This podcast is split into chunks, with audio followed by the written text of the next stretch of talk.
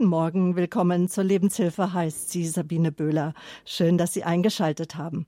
Bettina Rademacher ist heute mein Gast. Sie erzählt uns ihre Geschichte, wie sie von der Lehre fernöstlicher Meditation zum ge persönlichen Gespräch mit Gott kam.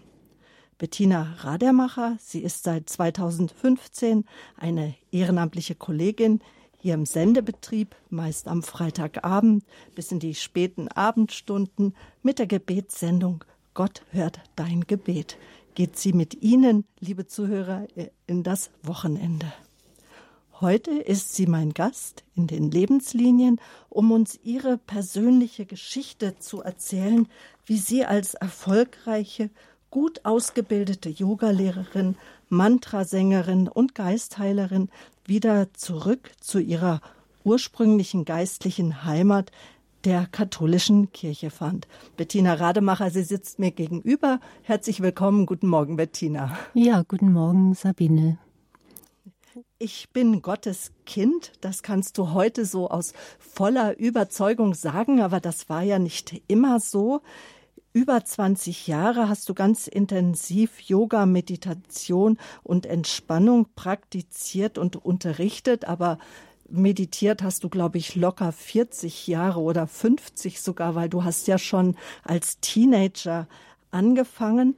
Aber dann in der Zeit, wo du auch gelehrt hast, ähm, also oder anfangs könnte man sagen, sind die Suizidgedanken weggegangen, darüber hat dir das Yoga hinweggeholfen, doch du bliebst immer auf der Suche.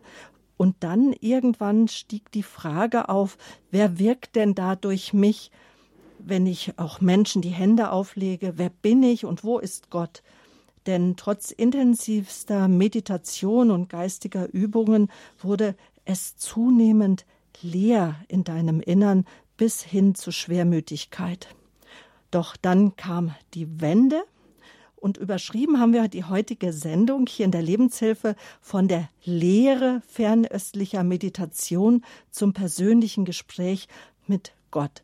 Und Bettina, das Wort Lehre, das ist mit Doppel-E geschrieben. Also nicht mit einem H, sondern mit Doppel-E. Warum? Ja, also der Titel ist auch nicht von mir, sondern von der Zeitschrift Credo. Ich gebe das ganz offen zu. Ist ein bisschen missverständlich, aber erstmal grüß Gott, liebe Hörerinnen und Hörer. Also die Lehre fernöstlicher Meditation, damit ist hier die Gedankenfreiheit im Raum hinter der Stirn gemeint. Der Raum in uns, ja, dass er einfach, dass wir zur Ruhe kommen, was wir als Christen ja auch machen möchten, aber die Lehre, dass wir eben nicht Gott finden, sondern dass da nichts ist, das ist eben der große Unterschied, worauf wir dann auch ja noch näher eingehen. Und damit eben der dreifaltige Gott, an den wir ja glauben, hier ist uns erfüllt, den ganzen Raum hier im Studio erfüllt, aber auch bei Ihnen zu Hause, an den Geräten, wo immer Sie mithören, möchte ich mit einem Heiliggeistgebet beginnen. Im Namen des Vaters und des Sohnes und des Heiligen Geistes. Amen. Heiliger Geist, komm und bleib. Schwebe über mir, Heiliger Geist des Herrn mein treues Herz im Visier, wie der klare Morgenstern. Beleb mein Gemüt, befruchte den Seelenkeim, damit die Liebe zu dir erblüht, hauch mir lebendiges Leben ein. Beleuchte die Gedanken, unterscheide für mich die Geister, zerbrösel trockene Herzensranken, in dir erkenne ich den Meister. Weite jetzt mein Herz, füll es mit Barmherzigkeit, zeige mir die schönste Terz, die dem Leben Sinn verleiht. Amen. Amen. Das ist ein Gebet von dir selbst geschrieben. Ich halte auch gerade eines deiner Bücher in der Hand, Dialog mit Gott, Gebete und Meditationslyrik. Ist dieses Gebet auch in dem Buch drinnen oder ist es eins deiner neueren Werke? Das ist auch in dem Buch. Und mhm. wer sich dafür interessiert, Infos dazu gibt's im Hörerservice oder auf www.bettina-rademacher.de. Also von der Lehre fernöstlicher Meditation oder Bettina, wie du so sagst, eben gesagt hast, von der Gedankenfreiheit im Raum hinter dem, hinter der Stirn zum persönlichen Gespräch mit Gott bevor wir über deine christliche Prägung und auch so deine Ahnungen sprechen, die du ja auch schon so in der Kindheit hattest, lass uns zunächst mal den Begriff Meditation klären. Also Meditation gilt in der yogischen Lehre als ein Zustand, den ich kann nicht einfach sagen, geh jetzt in die Meditation, geh in die Stille. Da frage ich mich natürlich, wie mache ich das? Und bei der stillen Meditation bedeutet das eben in der Stille zu sein und zu bleiben. Ein indischer Yogi zum Beispiel richtet alle Übungen und Techniken, ja sein ganzes Leben auf dieses große Ziel aus. Er möchte in die Stille, in die Lehre gehen, mit zwei E, um sich mit dem allumfassenden, unpersönlichen Gott zu vereinen, um mit ihm eins zu werden, wie ein Wassertropfen im Ozean. Im Christentum glauben wir an den dreifaltigen Gott, Gott Vater, Jesus und den Heiligen Geist. Als Christ glaube ich so an einen persönlichen Gott. Ich möchte ihn immer mehr kennenlernen, seine Liebe aufnehmen, seine Wahrheit verstehen und die Beziehung zu ihm festigen. Das kann durch Gebete, durch die Anbetung geschehen, die ein gutes Mittel sind, um in das persönliche Gespräch zu Gott, in eine immer tiefere Beziehung zu Jesus zu kommen. Und je mehr ich Gott liebe und mit Jesus gehe, ihm alles anvertraue, umso weniger benötige ich andere Ersatzgötter. Durch Demut, Geduld und Gnade gelingt es mit der Zeit immer leichter, Gottes Nähe zu spüren und bei ihm ganz still zu sein. Dann hören wir ihn reden, hören, was er uns sagen möchte und was er sich von uns wünscht. Die Unterscheidung der Geister sollten wir dabei immer beherzigen. Gott ist somit mein Vater, mein engster Freund und Vertrauter, und als mein Schöpfer kann er mir seine Gnade schenken und mich natürlich auch zu sich holen, wann und wie er es will.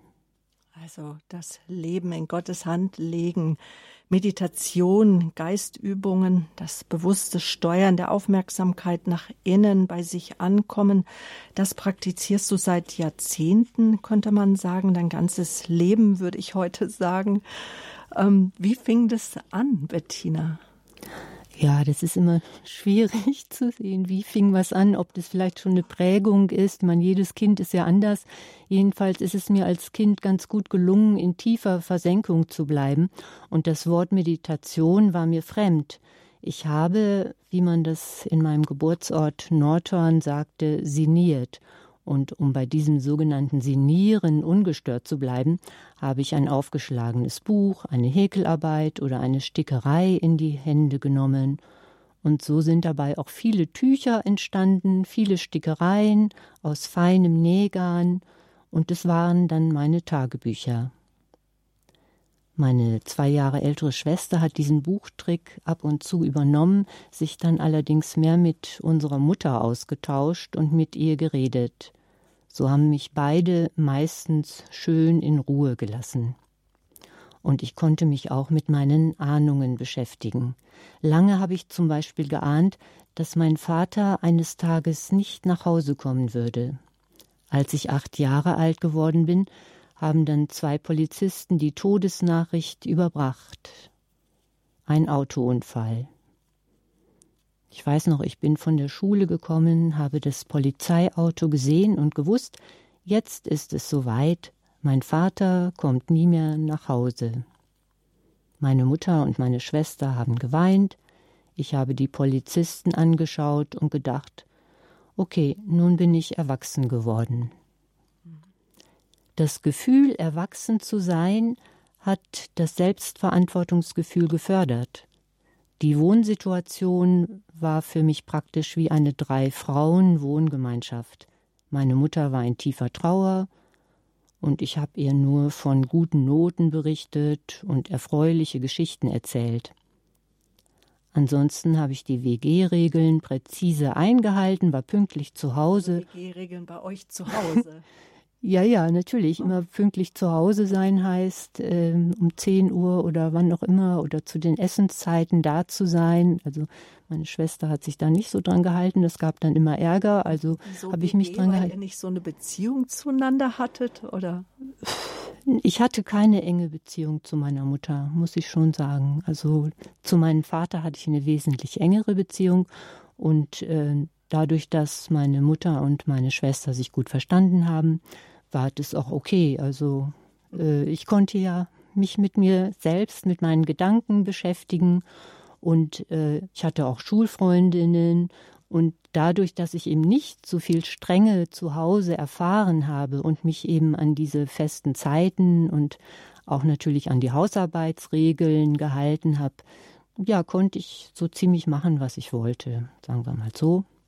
Und so ist es ja immer im Leben. Wenn man die Regeln akzeptiert, gewinnt man auch mehr Freiheit, mhm. in Anführungsstrichen. In der katholischen Kirche hatte ich als Jugendliche eine Jugendgruppe, die sich Anne Frank nannte, und gedanklich beschäftigte ich mich mit großen Themen Leben und Tod, weil der Tod meines Vaters war zwar ein Moment, aber das hat mich natürlich mein Leben lang auch beschäftigt, also auch heute noch. Und dazu las ich auch viele Bücher. Während ich also zu Hause ziemlich verschwiegen war und viel grübelte, war ich in der Schule jahrelang Klassensprecherin und setzte mich mit einem Kollegen, einem späteren baptistischen Pfarrer, für die Belange der Klasse ein. Da warst du dann Teenager in der Zeit. Ja, genau. Das war, ging dann bis zum Abitur. Mhm. Ne? Ja, allerdings war mir immer klar, ähm, ja, das ist ein, für mich war das so eine Art Doppelleben und mhm.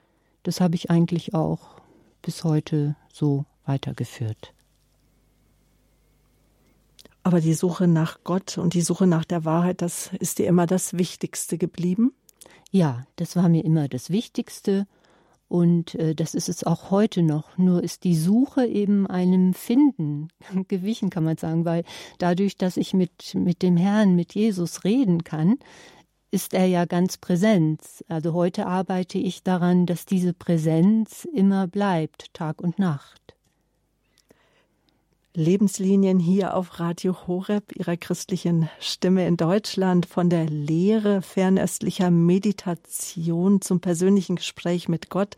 Bettina Rademacher, sie ist mein Gast, Ihnen auch bekannt von den Freitags-Nachmittabendsendungen aus Gott hört dein Gebet. Heute erzählt sie uns ihre ganz persönliche Geschichte öffnet sich sozusagen. Wir dürfen ein Stück Lebensweg mit ihr gehen und teilhaben.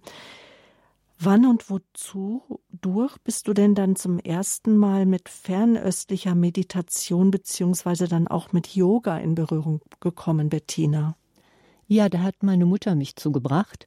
Und zwar, als ich 16 Jahre alt war, wollte sie unbedingt, dass ich mit ihr gehe und ich habe gedacht, okay, jetzt bin ich mal nicht so, jetzt mache ich mal was mit ihr. Und das war Anfang der 70er Jahre äh, und da war Yoga ja noch recht neu in Deutschland. Ich ging also mit und da ich vorher einige Jahre Ballettunterricht äh, gehabt habe, gefiel es mir besonders, die Körperhaltung ästhetisch, ein bisschen tänzerisch auszuführen, während die indischen Mantras, die heiligen Silben, mich eigentlich nicht so angesprochen haben. Ich sagte im Geist das christliche Stoßgebet Herr, erbarme dich oder Herr, erbarme dich meiner. Dieses Kurzgebet, das ich später auch als Herzensgebet hörte und als Jesusgebet in variierter Form kennenlernte, begleitete mich durch alle Phasen des Lebens und hat sich so immer mehr verinnerlichen können. Nun, meine Mutter brachte mich als Schülerin zum Yoga, Kurz darauf erkrankte sie an Krebs. Ich ging weiter allein zu den Yogastunden. Meine Schwester zog zum Studieren nach München Und ich hatte ein intensives Jahr allein mit meiner Mutter. Und zunächst war es auch eine Ahnung, dann Gewissheit, dass sie die Krankheit nicht überleben würde. Doch darüber haben wir nicht gesprochen. Ich habe sie versucht, sie immer bei Laune zu halten, also Mother's Little Helper. Aber die wichtigen Themen haben wir nicht angesprochen. Das würde ich heute, glaube ich, anders machen. Aber gut, heute 40 Jahre älter. ja, da, ja, da, da, kann man das dann auch, ne? So sagen auch. Ja, ne? ja. Dafür habe ich dann aber alles Mögliche zu Krebskrankheiten gelesen. Mhm. Eine faustdicke Krebsneurose mit schwermütigen Gedanken bekommen und ein Jahr vor dem Abitur ist meine Mutter gestorben. Ich habe die Wohnung aufgelöst und bis zum Abitur ein Zimmer gemietet, da die Hausmeisterin unserer Wohnanlage, deren Mann sich kurz vorher auf einem Dachboden erhängt hatte, ganz scharf auf unsere Wohnung war und erfolgreich Druck auf mich ausgeübt hat oder auch auf die Verantwortlichen. Um über dieses Unverständnis der Witwe, die ja auch gerade mit dem Tod konfrontiert worden war, nicht permanent nachzudenken, habe ich mich dann ganz auf den Schulabschluss konzentriert, um studieren und um die Stadt verlassen zu können. Ja, und die innere Ruhe. Ja. Genau, und dann, äh, das ist ja schon phänomenal. Also hatte ich dann, würdest du heute sagen, das Yoga hat sich dann da auch durchgetragen durch diese Zeit oder dieses Innehalten auch schon? Ich denke, ich hatte, war auch relativ gefestigt, dadurch, dass ich ja immer sehr selbstständig war nach dem frühen Tod meines Vaters. Mhm. Und äh, je gefestigter man ist und dann Yoga macht, umso besser kann man es auch einbeziehen in das Alltagsleben, kann es integrieren. Die Übungen haben mir auf jeden Fall geholfen. Die Ruhe, das ruhige Atmen und die Körperbewegungen und vor allen Dingen auch, was man als Christ ja auch zu der Zeit, das war ja in den äh, frühen 50er, also 60er Jahren dann, den Kontakt zum Körper wiederzugewinnen. Ne, diese Körperlichkeit, das äh, ist durch die Übungen natürlich mhm. schön. Ich bin ja auch als denkender Mensch meistens immer nur im Kopf gewesen. Ne? Mir war das gar nicht bewusst, dass auch schon in, der, in den 60er Jahren dann auch Yoga praktiziert wurde. Aber gut, da war ich auch noch ein kleiner Steppken, kleiner ähm, Knopf. Je nachdem, also das war die Mutter eines Mitschülers, die das halt privat irgendwo gelernt hat. Mhm. Und dann wurde es aber auch in der Volkshochschule ziemlich schnell angeboten. Dann in den 70ern, Anfang. Ja, ja Anfang der, der 70er, 70er, Jahre. Mhm. Mhm. Ja, okay, da war ich dann so zehn war ich. Wir sind so, glaube ich, acht Jahre auseinander, sechs, acht Jahre, genau. Ja. ja, Bettina Rademacher, liebe Zuhörer, sie ist zu Gast hier bei mir in der Lebenshilfe auch Radio Horeb, ihrer christlichen Stimme in Deutschland. Seit 2015 verstärkt sie unser Team hier bei Radio Horeb in der Sendebegleitung am Mischpult. Heute ist sie hier im Sprecherraum. Das ist ja normalerweise nicht so dein Raum, sondern du bist nebenan, immer in der Regie. Ja. Ist sie mein Gast und lässt uns teilhaben an ihrem Lebensweg, ja, von der Lehre mit Doppel-E fernöstlicher Meditation zum persönlichen Gespräch mit Gott über ihr Ankommen in der katholischen Kirche und wie sie dort zu sich selbst und vor allen Dingen zu Jesus fand. Darüber wollen wir sprechen in der nächsten Stunde und über deine Zeit als Studentin dann in Mainz und in München und die Fügungen des Herrn. Wie du das heute sagst, darüber sprechen wir jetzt gleich nach einer kurzen Musik.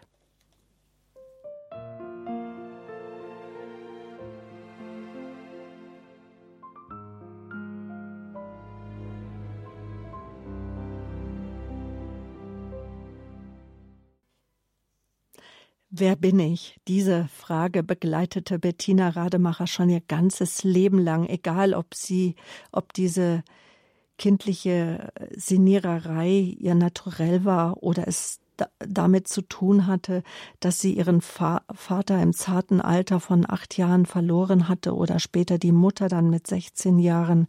Ja, das Nachsinnen über Leben und Tod prägte ihr Leben.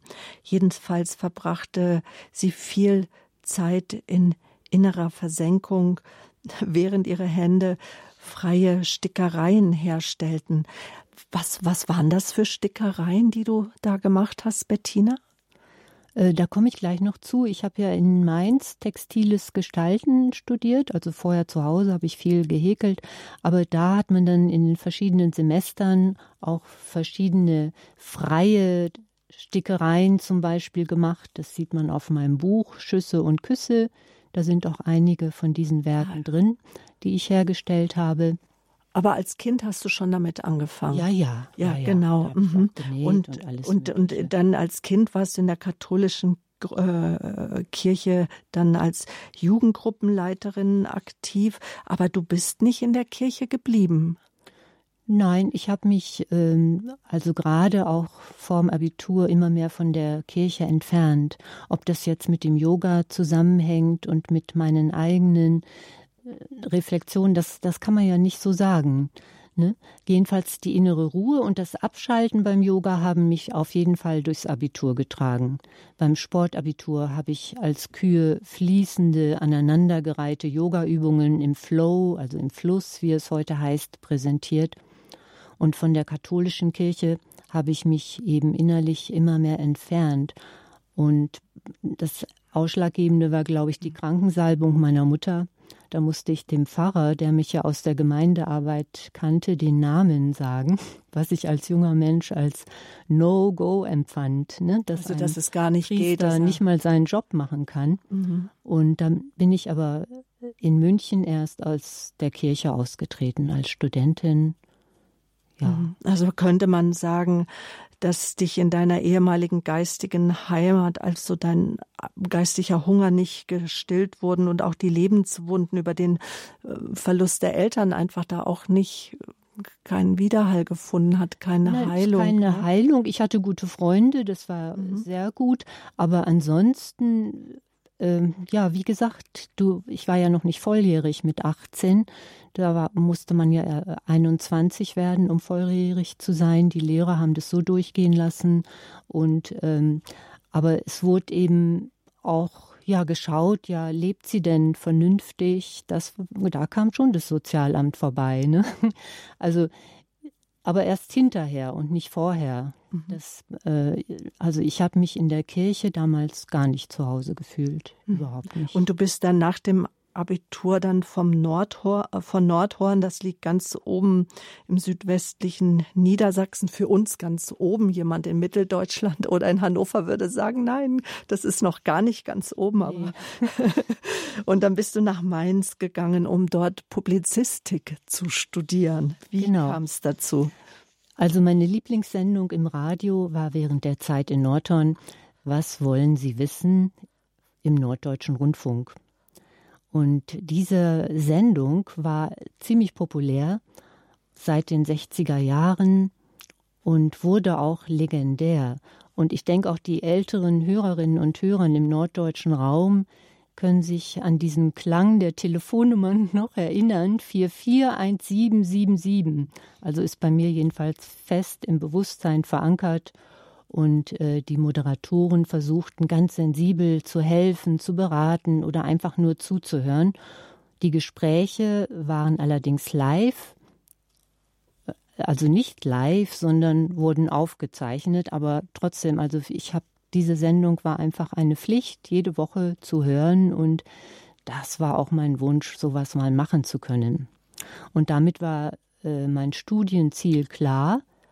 Und ich bin dann eben nach Mainz gegangen, weil ich dachte, das liegt so auf halbem Weg nach München, wo meine Schwester studiert hat. Kann man ja was Eigenes probieren, muss ich nicht irgendwo genau. Zwei ältere Schwestern hast Nein, ich habe eine ältere Schwester. Also dann habe ich eben äh, Publizistik studiert und das nannte man früher Zeitungswissenschaft, was heißt früher in den 70er Jahren und äh, heute Kommunikationswissenschaft, Publizistik. In den Nebenfächern hatte ich zunächst Politik und Soziologie und da die Hörsäle immer sehr voll waren, bei der Dozentin, bei der ich studiert habe, und die ganz wichtigen Bücher immer ausgeliehen oder hart umkämpft wurden, habe ich mir auch sofort ein anderes Terrain gesucht und habe das dann gefunden in der Kunsthochschule. Und dort habe ich das Fach Textiles Gestalten belegt und dicke Mappen vollgestickt, genäht und gehäkelt, die eine Handarbeitslehrerin gut gebrauchen könnte. Allerdings fehlte mir für einen Abschluss das vierte Semester, da ich nach drei Semestern doch genug hatte von Mainz und nach München gezogen bin, wo eben meine einzige Schwester und einige Freunde vor allem sich mit dem Marxismus beschäftigten und das auch studierten. Immer im Gepäck die unerledigte Trauerarbeit und die Krebsneurose. Das also die Angst vor Krebs. Ja, äh, ja, oder das immer, man denkt dann ja immer, man hat ja so viel gelesen, mhm. ui, das habe ich ja auch, das spüre ich ja auch, was mhm. ist da? Allerdings bin ich nicht immer zum Arzt gerannt. Das habe ich nicht gemacht, weil ich immer auch gedacht habe, okay, wenn es so ist, ich würde auch keine Bestrahlung machen und äh, dann ist es so, dann ist es Gott gewollt. Also das war für mich ganz klar durch das Erlebnis, was ich gemacht hatte mit meiner Mutter. Äh, dann ist es, muss es irgendwann gut sein, wenn der Herrgott einen holen möchte. Ja, und da habe ich fünf Jahre dann in Schwabing in München mit neun erwachsenen Kindern, einer Hündin, die ab und zu Junge bekam, und mehreren Katzen in einem großen Haus gewohnt. Und da hätte ich auch tagelang und auch nachts in der Küche sitzen können, um Gespräche zu führen, über alle Probleme im Kleinen und Großen zu reden, um zu helfen, zu diskutieren, aber vor allem auch um von eigenen Problemen abzulenken. Hinzu kam, dass ein befreundeter afrikanischer Student aus dem Sudan ins Gefängnis gekommen ist, nach Landsberg, und ohne mich zu fragen, hat er mich von allen seinen vielen Freundinnen beim Gefängnisdirektor als Verlobte ausgegeben. Tja, da habe ich auch erst überlegt, was mache ich jetzt? Aber man will ja helfen, ne? gerade auch in solchen Situationen. Und äh, ich bin dann nach Landsberg gefahren. Der Gefängnisdirektor hatte auch Verständnis für die Notlüge des Sudanesen und bewilligte mir, ihn monatlich besuchen zu dürfen als Pseudo- oder quasi Verlobte. Mhm. Da warst du Anfang 20, wie alt warst du da ungefähr? Ja. Das was einschätzen können. Mhm. Ja. Und schon volljährig dann. Äh, ach so, war ich da? Das weiß ich jetzt gar nicht. Weil, ich, genau. weil, das, mhm, weil das ist ja schon, schon eine, äh, eine Thematik auch gewesen. Ja, Und, darüber habe ich, glaube ich, dann muss ich wohl 21 gewesen sein. Denn ich war ja äh, anderthalb Jahre in Mainz. Ja, da mhm. müsste ich 21 ja. gewesen sein. Okay, gerade. Also das hat mich, oder das hat dann auch... Äh, meine Studienjahre richtig überschattet, weil ich immer überlegt habe, was mache ich oder wenn der rauskommt, was mache ich, wie helfe ich dem weiter. Das hat sich dann aber erledigt. Der hat sich in eine Frau verliebt, als er aus dem Gefängnis kam, die er auch geheiratet hatte und äh, ich brauchte mich nicht mehr kümmern. Ich beschloss aber in dieser Studienzeit wieder zum Yoga zu gehen, weil es mir ja eben während des Abiturs auch gut geholfen hatte, ne, nach dem Tod meiner Mutter. Mhm. Und hat, hat dir dann das Yoga geholfen beim Studieren oder auch diese Verantwortung, wo du ja so reingedrängt wurdest mit diesem sudanesischen Mann, der im Gefängnis war? Hat, wie, wie hat dir dann das Yoga geholfen? Ja, wie, wie, wie schätzt du das heute ein? Oder? Was heißt geholfen? Es hat mich beschäftigt und es hat mir ja auch gut getan, sich mit also den Körper gelenkiger zu machen und ähm, ja auch durch die Meditation die Wahrheitssuche voranzutreiben. Das ist ja auch manchmal harte Arbeit. Also ich ging zu einer mir empfohlenen älteren Yogalehrerin, die nach dem indischen Lehrer Iyengar unterrichtete. Und das sind ganz strenge Übungsfolgen, die auch sehr herausfordernd sind. Also sie hat es auch sehr herausfordernd gestaltet. Von den langen Meditationen wurde mir oft schwindelig, was ich allerdings auf das Zigarettenrauchen schob. Und ähm, immerhin gelang es mir, mit reiner Willenskraft, nachdem Akupunktur und sonstige Mittel nicht geholfen haben, mit dem Rauchen aufzuhören. Ja, und dann habe ich auch alles, also immer mehr mein Leben drauf eingestellt und es kam auch auf mich zu. Also beim Blick in die großen Augen einer norddeutschen schwarz-weißen Milchkuh habe ich beschlossen, Vegetarierin zu werden. Und äh, Eier habe ich auch weggelassen, weil sie mich immer an Küken erinnert haben. Also das waren einfach Bilder, die mir geholfen haben, mein Leben umzustellen, was ja auch von einem Yogi nicht verlangt wird, aber ich möchte das ja auch richtig machen. Ne? Und das äh, war dann eigentlich ganz logisch. Mit dem Alkohol habe ich auch äh, ganz aufgehört. Also von Bier bin ich eh müde geworden und Wein hat mir eigentlich nie richtig geschmeckt. Aber ich habe gemerkt, der Alkohol bleibt zu lange im Körper. Also das ist einfach nicht gut bei der Meditation. Ne? Am nächsten Morgen und dann ist da, ist, man ist nicht klar im Geist. Also so habe ich es für mich empfunden und darum ist es auch bis heute ein No-Go. Äh, ich möchte auch meine, meine Texte schreiben können mit einem klaren Geist. Also für mich war Alkohol dafür einfach hinderlich. Der vernebelt die Klarheit des Geistes. Also das war für mich klar. Also ich habe mein Leben immer mehr auf den Weg eines Yogis oder wie man heute auch sagen würde, bei Frauen einer Yogini eingestellt und habe mich ähm, ja mit stillen Meditationsübungen beschäftigt und wurde dadurch allerdings auch sehr schwermütig und introvertierter. Mhm. Und dann hatte ich auch noch die Möglichkeit, was sehr schön war, nach dem abgeschlossenen Studium in der Textilrestauration des Völkerkundemuseums zu arbeiten. Also haben die drei Semester waren dann doch nicht umsonst, auch wenn du keinen Abschluss machen ja, konntest? Äh, ich hätte noch ein Semester länger bleiben sollen, dann hätte ich eine Anstellung bekommen im Völkerkundemuseum. Ne? Äh, so ist das nun mal im Leben. Sollte nicht sein. Ich bin heute aber auch nicht traurig, weil das ist auch äh, mich, wenn ich merke, nach sieben, acht Jahren langweilt mich etwas, dann ist es auch nicht also, hm, gut. Und das, das war dann damals dann, einfach ein Job. Nee, das war, ich habe es fünf Jahre gemacht, also im Völkerkundemuseum. Äh, allerdings eben als Praktikant oder wie mhm. man das nennt. Ne? Und das war schon eine sehr ähm, interessante Aufgabe. Es ist ja nicht einfach ein Handwerk, die Textilrestaurierung, sondern jedes Stück ist anders. Du stichelst mit feinstem Spannstich an einem Grabtuch aus Peru herum oder aus einem perlenbestickten, an einem perlenbestickten Stuhl aus Indien und musst die richtigen Materialien in München suchen, lernst die ganzen Geschäfte kennen mhm. und dann werden auch oder auch es wird gefärbt, aber es darf eben keine kosmetische Korrektur sein. Ich möchte mich da Klingt jetzt. interessant. ja, genau, lassen wir das mal so stehen. Ja. Ähm, ja, dadurch wird aber auch die Introvertiertheit noch mehr befeuert. Ne? Ist dadurch noch mehr befeuert worden, ja. dass du eh schon so in dich gekehrt genau. warst. Mhm. mhm. Und zwischendurch, äh, es kamen ja auch oft Gäste, da wurde ich dann aber auch ähm, darauf hingewiesen, doch mehr für meinen Geist zu tun. Also irgendwie haben, wir, haben die gedacht, ich hätte mehr journalistisches Blut als ein Talent für, ähm, für introvertierte Tätigkeiten. Und dann habe ich eben Praktikum und Volontariat bei zwei Zeitungen in München gemacht. Aber da wurde mir auch klar, dass mir die notwendigen Ellenbogen fehlten. Also immer präsent zu sein, immer, was weiß ich. Auch eine gewisse Widerstandskraft, Resilienz, wovon man heute so viel spricht. Ähm, ja, da, ja, denke ich auch, aber auch eine zu hohe Sensitivität. Du musst einfach mehr wegstecken können.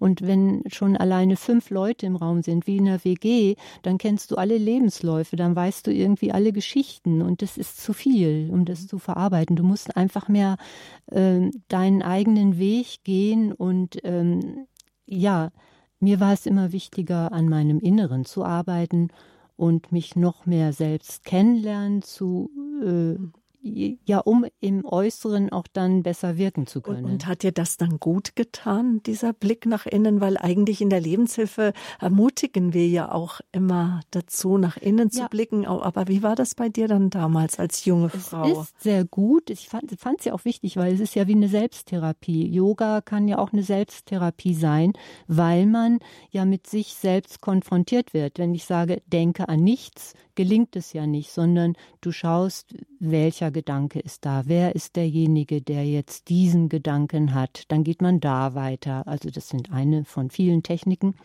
Und das in Maßen ist gut, aber ich war ja immer maßlos. Das war ja immer zu viel, ne? zu lange, zu ausgiebigst. Und dann schlich sich also während der Meditation immer mehr der Gedanke ein, dass es nun auch genug sei mit dem Leben ich meinte mit also, dem Leben habe ich das gerade richtig verstanden. Mit ja, dem Leben dort, genug ich habe ich habe ja alles mhm. gereicht. Das war äh, erreicht und das war gut, weil das der, diese ganze Trauerarbeit war noch unbewältigt und ich habe aber mein Studium abgeschlossen. Das habe ich immer gewollt, also ein Ziel erreicht. Ich habe geschrieben und äh, war in der Textilrestaurierung. Also jetzt ist es gut und ich habe wirklich ernsthaft überlegt, wie ich es schon als Schüler gemacht habe, auch im, während des Abiturs ähm, ja, jetzt habe ich noch genug Kraft zu schauen, in welcher Rolle ich diese Lebensbühne verlassen kann. Und äh, die Gedanken waren ganz konkret. Also da braucht man auch einen hellen, klaren Kopf, um sich genau zu überlegen, wie macht man das jetzt. Und äh, ich habe verschiedene Möglichkeiten gedanklich durchgespielt. Und um es kurz zu sagen, ich bin aus der Wohngemeinschaft ausgezogen, um es allein mit mir auszumachen, habe mit allem abgeschlossen und ein Gitarrenband äh, um den Hals geknotet. Und dabei habe ich jetzt eine außerkörperliche Erfahrung gehabt. Also während das Blut in den Kopf stieg, habe ich mich selbst praktisch neben mir stehend gesehen und mich auch lächeln sehen. Also als wollte ich sagen, du Bettina, was machst denn da? Du kannst deinen Körper zwar äh, zerstören, aber du bist ja noch hier, deine Seele ist noch hier. Ja, und mit Gottes Hilfe habe ich dann diesen Doppelknoten lösen können. Mhm. Und äh, seitdem ist der Gedanke an Selbsttötung auch kein Thema mehr.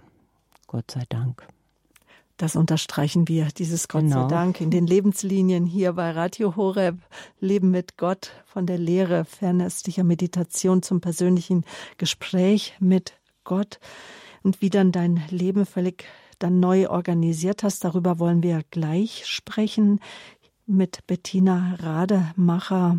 Vielleicht kennen Sie sie aus der Gebetssendung am Freitagabend Gott hört dein Gebet oder aus der Sendebegleitung hier bei Radio Horeb. Heute lässt sie uns teilhaben an ihrem bewegten Leben mit den vielen Ups and Downs hoch und runter bis hin wie wir eben gehört haben, zum Suizidversuch. Und gleich wollen wir dann weitersprechen, wie es dann weiterging. Und ähm, nachdem, wie du selber sagst, das Thema Selbsttötung dann endgültig gestorben war für dich. Gleich geht's weiter.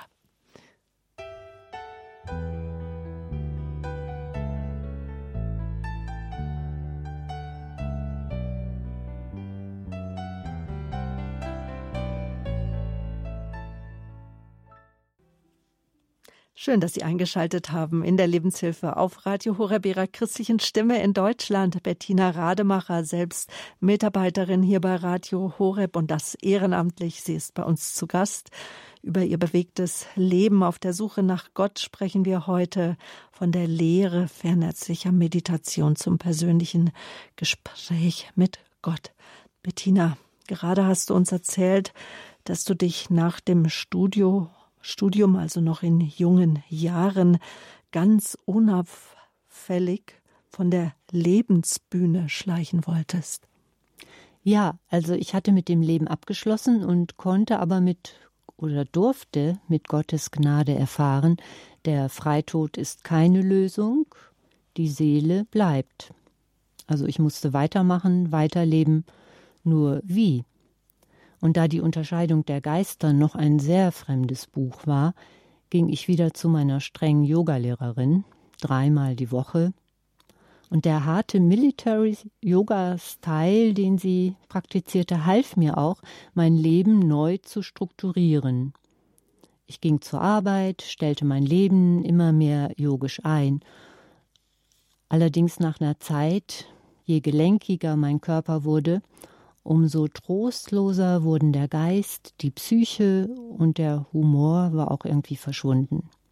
Und nach sieben Jahren hartem Training hat mein Körper gestreikt, so wie ich das heute sehe, es kann auch der Geist gewesen sein. Jedenfalls saß ich auf der Yogamatte und mein Körper konnte oder wollte den strengen Anweisungen der Lehrerin, noch gelenkiger, noch vollkommener zu werden, nicht folgen. Mhm. Also ich verabschiedete mich von ihr, verdanke ihr allerdings eben Disziplin, Rauchfreiheit, ja und einen gelenkigen Körper. Und nach yogischem Verständnis sind das ja einige Voraussetzungen, um vernünftig und tiefergehend meditieren zu können. Da hörte ich dann von einem Lyrik- und Yoga-Freund, von einem dänischen Satyananda-Yogi, der in Südschweden eine weiterentwickelte Satyananda-Yoga-Technik unterrichtete.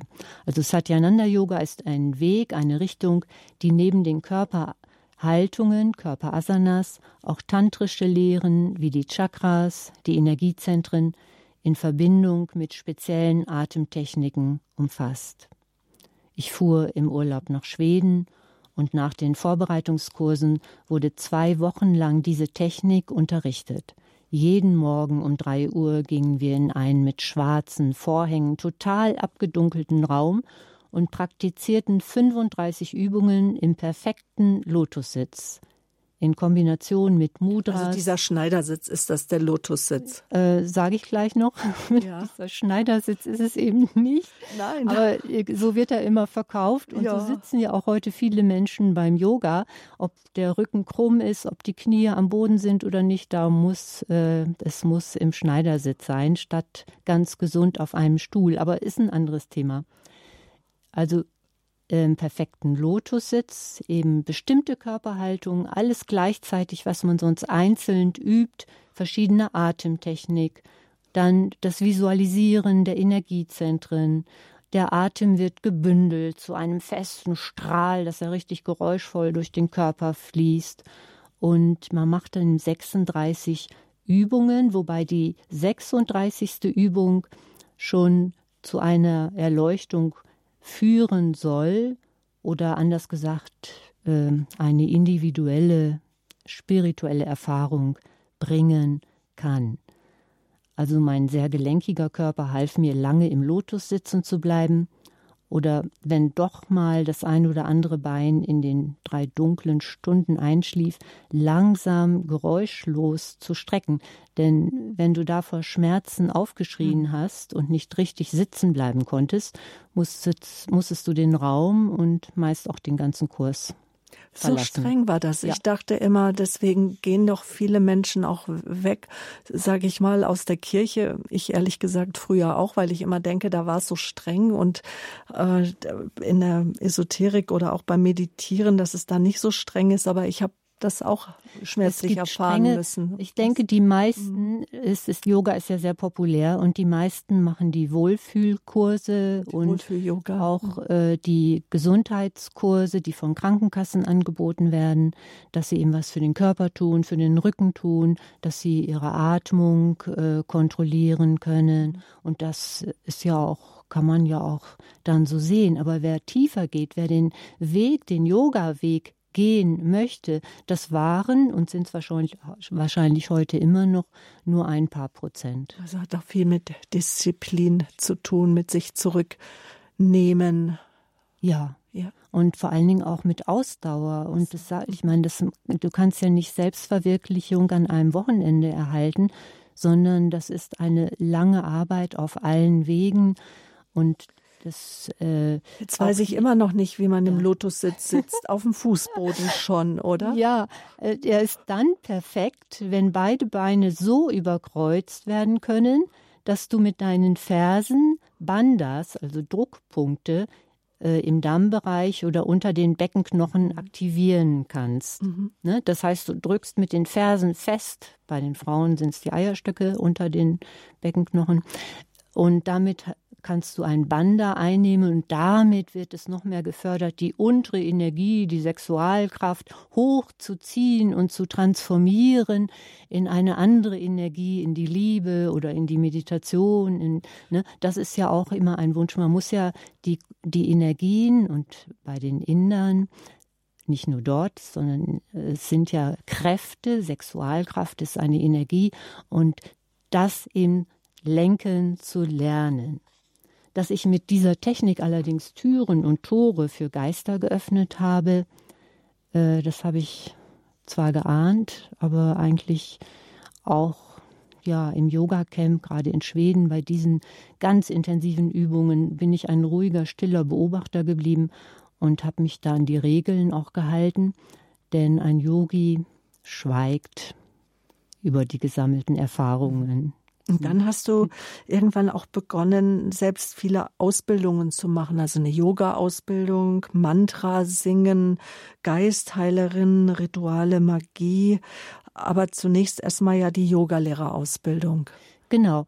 Da habe ich geschaut, was gibt es hier für Satyananda Yogalehrerausbildung. Da war eine im Allgäu, die habe ich dann durchgeführt und zu dieser Ausbildung gehörte es äh, zwei Wochen im Mutterashram also im Mutterkloster. Das sind ja ganz alte hinduistische Klöster, die auch ihre Tradition haben und ein Guru gibt es immer an den nächsten weiter.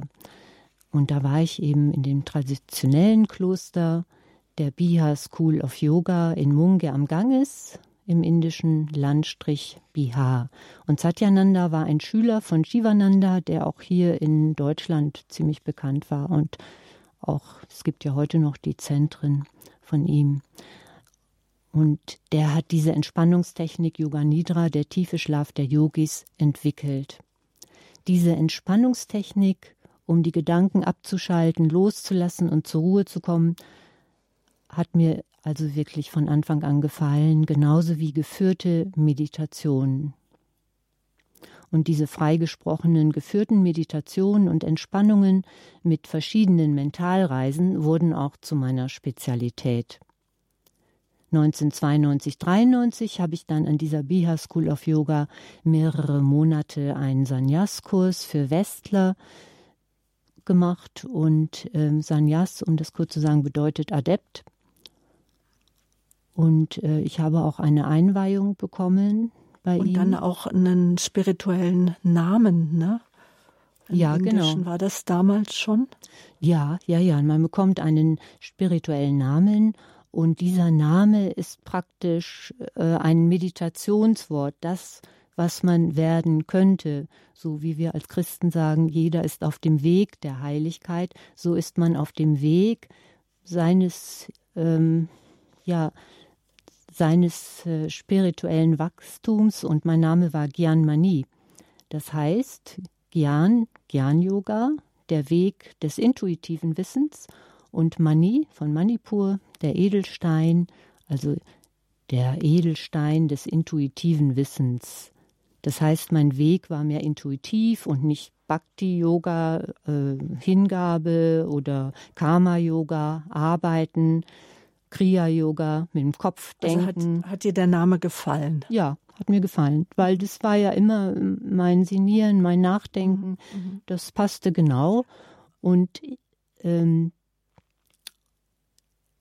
heute sage ich natürlich, den Namen habe ich auch abgelegt. Das ist klar, weil bei der Einweihung äh, man weiß ja nicht, was da passiert. Das, der, ne, das geistige Auge wird berührt und äh, ja, man gibt sich dem spirituellen Meister, dem Guru hin und der Name ist von ihm, ob das jetzt eine Bindung bedeutet, eine energetische Bindung. Also ich rate jedem auch, diesen Namen wieder abzulegen, zumindest sich davon zu trennen, ja, innerlich. Du, äh, wie, wie das bei dir dann war, das, das wollen wir auf jeden Fall auch noch erzählen. Aber erstmal war es dir auch ein Bedürfnis, darüber zu sprechen, wie so ein Klosteralltag aussah, weil also das ist wieder ganz sehr geprägt, wirklich von, von der Disziplin und Fast ja. so wie ein Klosteralltag im christlichen Kloster. Ja, ich habe mit, mit Nonnen auch drüber gesprochen. Die sagen auch, ja, natürlich, es ist kein Unterschied. Es ist dann auch kaum Zeit, ganz viel darüber zu reflektieren, ob das alles gut und richtig ist. Also ein Tag in einem klassisch äh, indisch-hinduistischen Kloster hat viele Schweigezeiten, beginnt morgens um drei Uhr mit dem Aufstehen. Da macht man alleine bei Kerzenlicht Meditation, Körperübungen und Lektionen im Selbststudium. Und dann geht's zum Unterricht, auch mit Meditation und Körperübungen. Und nach dem Frühstück Karma-Yoga, also Arbeiten, je nachdem in der Küche, sauber machen in der Bibliothek, andere Bereiche. Und nach dem Mittagessen Lectures und Unterricht im Indisch, in indischer Philosophie, unterbrochen von verschiedenen Tätigkeiten im Klostergarten. Und am Abend wurden Mantren, sogenannte heilige Silben, meist Götternamen gesungen und um neun Uhr das Licht in den Frauen- und Männerhäusern ausgeschaltet. Also ein ziemlich stressiger Tag, weil man sich ja auch immer umziehen muss. Gehe ich in den Garten und dann gehe ich wieder in den Unterricht und dann, ne? Mhm. also man braucht ja immer seine besondere äh, Zeit und ähm, auch die ungewohnten klimatischen Verhältnisse, kalter Winter im Norden Indiens, keine Heizung, dann Ratten im Bad und die Affen kommen über den Mauer geklettert. Also es wurden wie im Knast. Und das sind keine possierlichen Äffchen wie im Zoo. Nee, in die freier Wildbahn, groß. denen begegnet man am besten nicht. Genau. Ja, also es wurden viele Regeln gebrochen ne? in Schweigezeiten wie im Knast, also weiter geredet, vieles über die Kontakte zu den Indern aus dem nächsten Dorf beschafft. Also ne, dass man einfach mal ab und zu ein paar Plätzchen gegessen hat oder was auch immer. Und es war auch, äh, ja, wie gesagt, in fremder Umgebung, wenn der Magen grummelt und der Geist so langsam runterfährt, um dann um drei Uhr von morgendlichen, exotisch indischen Gesängen und westlichen Weckern erschreckt wieder hochzufahren, das war schon eine interessante, lehrreiche Zeit, in der ich allerdings meine Gesangsstimme wiederentdeckt habe. Ich habe dann mittags oft aufs Essen verzichtet, um in der Zeit auf dem indischen Harmonium ungestört üben zu können, und so wurde ich auch eine ganz passable Mantrasängerin, wobei ich hauptsächlich indische Gottheiten besungen bzw. angesungen habe. Und durch dieses Ansingen indischer Götter habe ich diese Götter auch herbeigerufen, was mir viel später erst richtig klar wurde. Da sagt Bettina Rademacher hier zu Gast in der Lebenshilfe bei Radio Horeb. Eigentlich, Bettina, hattest du mit deinem Leben abgeschlossen, wolltest dir das Leben nehmen, aber doch dann, so wie sagst du jetzt, durftest du Gottes Gnade erfahren. Du hast sofort gespürt, der Freitod ist keine Lösung. Wir haben eben gehört von deinem asketischen Leben, auch im Ashram, aber Disziplin, Rauchfreiheit, gelenkiger Körper. So sagst du heute, das hast du mitgenommen von deiner Yoga-Lehrerin. Ähm, aber äh, du bist nicht wirklich in die, in die Freude gekommen. Und auch, wir würden so sagen, im Christlichen, da war niemand, der deine Seele gesehen hat und äh, sie berührt hat und wo du auch Trauerarbeit leisten konntest, weil du hast als 16-, 17-Jährige schon warst du weise kurz vor dem Abitur. Du bist dann 93, äh, bist du dann für ein Jahr in einen äh, hinduistischen Yoga-Ashram gegangen. Wie ging es denn danach weiter, als du wieder zurückkamst? Ja, als ich zurück in Deutschland war, habe ich also weiter auf dem mitgebrachten indischen Harmonium gespielt, habe mir also in Indien ein Harmonium gekauft, mich als Yogalehrerin beworben und im Sommer 93 eine Anstellung als Ausbilderin für Yogalehrer in einem Zentrum für Naturheilkunde erhalten. Dort habe ich zwei Klassen zum Abschluss geführt. Eine Klasse ging über zwei Jahre. Und als ich dann gedrängt wurde, bei den Teilnehmern auch für andere Angebote des Zentrums, wie zum Beispiel Rebirthing und ähnliches. Was ist das denn? Wiedergeburtkurse ja, müssen wir jetzt nicht. Kann man googeln, äh, wer mhm. das wissen möchte. Mhm.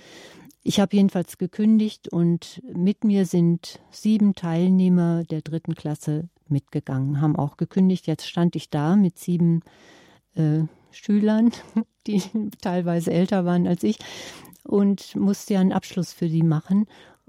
Und um ihm einen guten Abschluss geben zu können, bin ich nochmals nach Mungir gegangen und habe ein Semester an der dort gerade in, initiierten Biha Yoga Bharati, einer Yoga-Universität. Also in Indien dann. Ja, ja, zuselben, in, denselben, in das gleiche, in dasselbe Kloster, aber es war eben dort jetzt auch eine Biha, eine Universität, eine Yoga-Universität, an der man studieren konnte. Und ähm, diese Erfahrung in München als Selbstständige, als freiberufliche Yogalehrerin hat mir gezeigt, wie schwierig es ist, den persönlichen inneren Weg weiterzugehen und damit auch gleichzeitig Geld verdienen zu müssen. Also ich hätte auch bei meinen Ausbildungen Yoga für Krankenkassenpatienten anbieten können, doch das, das hat mich auch, äh, ja, das hätte mich auf meinem spirituellen Weg eingeschränkt. Also ich habe mir darum eine feste Halbtagsstelle gesucht und mich als Yoga-Instruktorin beworben. Und 1994 war ich tatsächlich die erste Yoga-Instruktorin in einem Münchner Fitnessstudio. Das Instruktorin, kann man auch sagen, einfach eine Yogalehrerin oder ja, eine Yogatrainerin? Yogatrainerin, das heißt heute Instruktorin hieß da auch schon. Yogatrainerin, sagen wir es so. Es war jedenfalls äh, wirklich. So, dass wir es verstehen. Ja, es war neu, mhm. überhaupt sowas im Fitnessstudio anzubieten, jedenfalls in München. Und äh, ich konnte die Stunden frei gestalten, solange die Quote stimmte. Also es wird immer geschaut, werden die Stunden voll. Und wenn das nicht der Fall war, dann wird natürlich eine Stunde gestrichen. Und ich habe dann an verschiedenen Fitnessstudios Stunden gegeben und hatte damit meine Freiheiten. Und da ich mich auch für das geistige Heilen interessierte, habe ich die englische Methode der britischen National Federation of Spiritual Healers studiert und äh, habe in den Yogastunden in den Fitnessstudios angeboten, also denen, die möchten, während der geführten tiefen Entspannung die Hände aufzulegen. Also ich habe geredet und gleichzeitig dabei die Hände aufgelegt. so hat sich mit den Jahren meine einstündige Heilmeditation entwickelt ich habe geistig durch den Körper geführt, den Atem beruhigt, eine Mentalreise angesagt und in jedem, der es wünschte, die Hände aufgelegt. Im Heimstudium habe ich Rituale der Magie geübt und zusammen mit einem Kollegen, der eine Magierausbildung hatte, auch ganz schön praktiziert. Durch das Mantrasingen wurden allerdings indische Götter herbeigerufen, zum Beispiel der Kriegsgott Ram, für den ich ja überhaupt keine Verwendung hatte. Und das magische Schutzritual hat auch spürbare Kälte in meine Wohnung geholt und alles, wie auch mich selbst, also in eine gefühlte graue Wolke gehüllt. Und das war für mich eigentlich der Wendepunkt, der endgültige, wo ich sagte, nee, das geht ja zu weit. Ich hole hier Geister in meine Wohnung, das, so habe ich mir das nicht vorgestellt. Mhm. Und Gott und Hattest du denn Menschen, die dich da korrigiert haben oder die dir das gesagt haben oder hast du das so ganz alleine erspürt? Ich hatte eine Freundin auch, äh, die in der Nähe von München gewohnt hat und mit der habe ich mich immer ausgetauscht, klar, weil wir haben ja auch sogenannte Durchsagen gehabt. Wir haben uns gegenseitig dann immer bestätigt, stimmt das oder stimmt es nicht. Und sie ist auch ähnlich wie ich dann zum Christentum übergegangen und kannte eben ganz viele in, aus diesen Kreisen. Und da habe ich eben den Namen eines Priesters gehört. Also es war auch eine Fügung. Ein Priester, der im exorzistisch tätig war und mit seinen priesterlichen Fähigkeiten haben wir dann alle fremden Geister wieder an ihren Platz gebetet oder verwiesen, jedenfalls alle wieder dahin geschickt, wo sie hingehören. Und ich habe auch Gottes Gnade und Nähe dann bewusst gespürt und bin 2013 bei diesem Priester wieder in die Kirche eingetreten. Und wenn du jetzt sagst, Gottes Gnade dann der dreifaltige Gott, nicht die Gottheiten, wie sie im hinduistischen oder buddhistischen Glauben genau. in fernöstlichen ja. Religionen angerufen werden. Genau, weil auch diese, äh, die, diese Ruhe, diese innere Stille, äh, das war, dass man einfach weiß, wenn die Ruhe, so, wenn es so ruhig ist und so still ist, dann ist der unser Gott, dann ist es der christliche Gott, der ist da. Während ja sonst nichts ist, eine Leere, eine Kälte. Äh, war dir das sofort klar oder brauchte es da auch viele Gespräche oder auch Bücher lesen oder dich auch mit den Leben anderer Menschen auseinanderzusetzen, die auch den fernöstlichen Weg gegangen sind, aber gemerkt haben, er führt in die Leere. Sie kommen nicht raus aus Melancholie, Depression. Also da haben mir eigentlich weniger Bücher geholfen als einfach spürbare Erfahrungen. Dass äh, ein Priester eben so stark ist, dass er alles mit seiner priesterlichen Vollmacht auch wieder gerade rücken kann und dass ich dann gespürt habe, ja, das ist, das ist was ganz anderes, ein persönlicher Gott, das, was ich ja immer mir gewünscht habe oder gesucht habe, dass es wirklich möglich ist. Ich habe das auch später dann, ich habe danach eine Kantorenschulung gemacht äh, und da war ein Liturgiekurs mit Pflicht. Dann hat der Priester nur mal gesagt, so jetzt legt euch doch mal alle auf den Bauch vor den Altar in der Kirche. Und das habe ich so wie es bei der Diakon Ja, genau. Und das ist mir bleibend im Gedächtnis geblieben. Wenn du jetzt fragst, was hast du denn sonst noch alles so gelernt?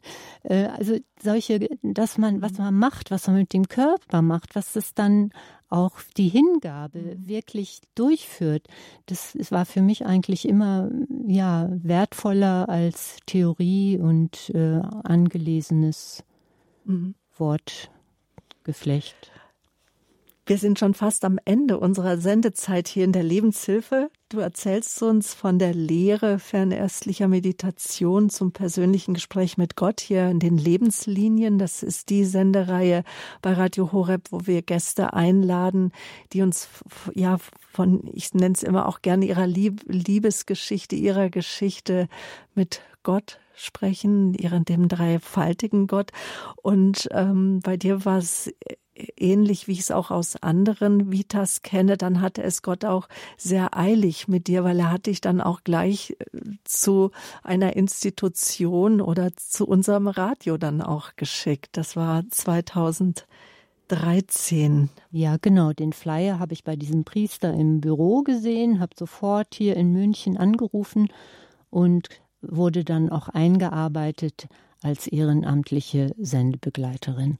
Und dadurch habe ich natürlich viele Sendungen gehört, gelernt auch und äh, ja, habe aber auch gleichzeitig meine Stimme trainiert zum Singen weiter und statt Sanskrit habe ich dann jetzt eben Latein, singe ich Latein in einer äh, Choralschola, begleite lateinische Messen regelmäßig und das ist wirklich schön, dass man das Wort Gottes auch singen kann. Mhm. Und Beziehungen verändern sich ja dann. Freundschaften oder wenn man Beziehungen hatte, bei dir hat sich dann alles umgekrempelt, oder?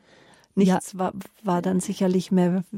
Ich denke, das kann man als Yogi ja auch lernen. Man muss sich von allem abtrennen innerlich. Hm. Ja, das, äh, und darum fiel das auch nicht so schwer, weil natürlich treffe ich mich nicht mehr mit Yogalehrerinnen, nur mit denen, die sich auch zum Christentum bekehrt haben oder äh, ja, mit eine begleitet mich auch schon seit der mhm. ähm, Yogalehrerzeit im Fitnessstudio, die hört auch jetzt Radio Horeb. Also und was machst du jetzt für Körperübungen, weil weil du bist immer noch sehr athletisch, siehst sehr sportlich aus. Wie was es gibt genug andere Übungen, die gab es vorher, bevor man Yoga kannte, gab es das auch. Wir haben zwei Arme, zwei Beine, eine Wirbelsäule, die beweglich sein sollte, vorbeugen, rückbeugen, zur Seite. Also Beweglichkeitsübungen, Atemübungen und ähm, Meditation, aber alles im christlichen Sinne. Fantasiereisen immer noch? Ja, aber jetzt reise ich in den Himmel, also nicht mehr in irgendwelche Meerestiefen, sondern da bin ich ermutigt worden durch Pfarrer Roland Bohnen, der hat eine Reise in den Himmel bei den Anbetungen präsentiert, Da habe ich gedacht, oh, dann mache ich das auch wieder, weil ich kann ja Jesus besuchen, wir können ja Gott besuchen, ne? mit den ganzen Engeln können wir in den Himmel auffahren. Und äh, da werde ich jetzt auch wieder etwas mutiger, alles im christlichen Sinne zu machen. Bist du geworden, weil dein Weg, das sind jetzt auch schon wieder fast zehn Jahre alles her, wo es begann, dass Gott dich zu sich gezogen hat, der dreifaltige Gott. Hören wir dich heute Abend wieder in Gott hört dein Gebet oder wann bist du wieder bei uns auf Sendung? Ja, heute Abend. Da freuen wir uns ganz sehr. Ich freue mich auch, dass du jetzt mein Gast warst. Wir sind leider am Ende unserer Sendezeit. Jetzt gleich in zwei Minuten sind schon die Weltnachrichten wieder. Danke, Bettina, dass du mein Gast warst. Ja, ich danke, dass ich hier sein durfte. Und wer einfach mehr von dir wissen und lesen möchte, dem sei nochmal unser Infofeld auf unserer Homepage www.hore.org ans Herz gelegt ähm, oder auch deine Homepage bettina-rademacher.de. Etliche Bücher sind aus deiner Feder entsprungen, etliche Gedanken aus deinem Inneren auch hin zu dem dreifaltigen, liebenden Gott. Ich danke dir ganz sehr, dass du mein Gast warst und dass du so mutig warst, mir und auch all den vielen Hörern am Radio deine Lebensgeschichte zu erzählen. Dankeschön, Sabine, und vielen Dank, liebe Hörerinnen und Hörer, für die Geduld beim Zuhören. Und die Geduld, da möchte ich Sie gleich darauf hinweisen, dürfen Sie wieder zeigen in der Lebenshilfe am Montag. Da ist der Elternkurs mit Gabi Fröhlich, erster Teil.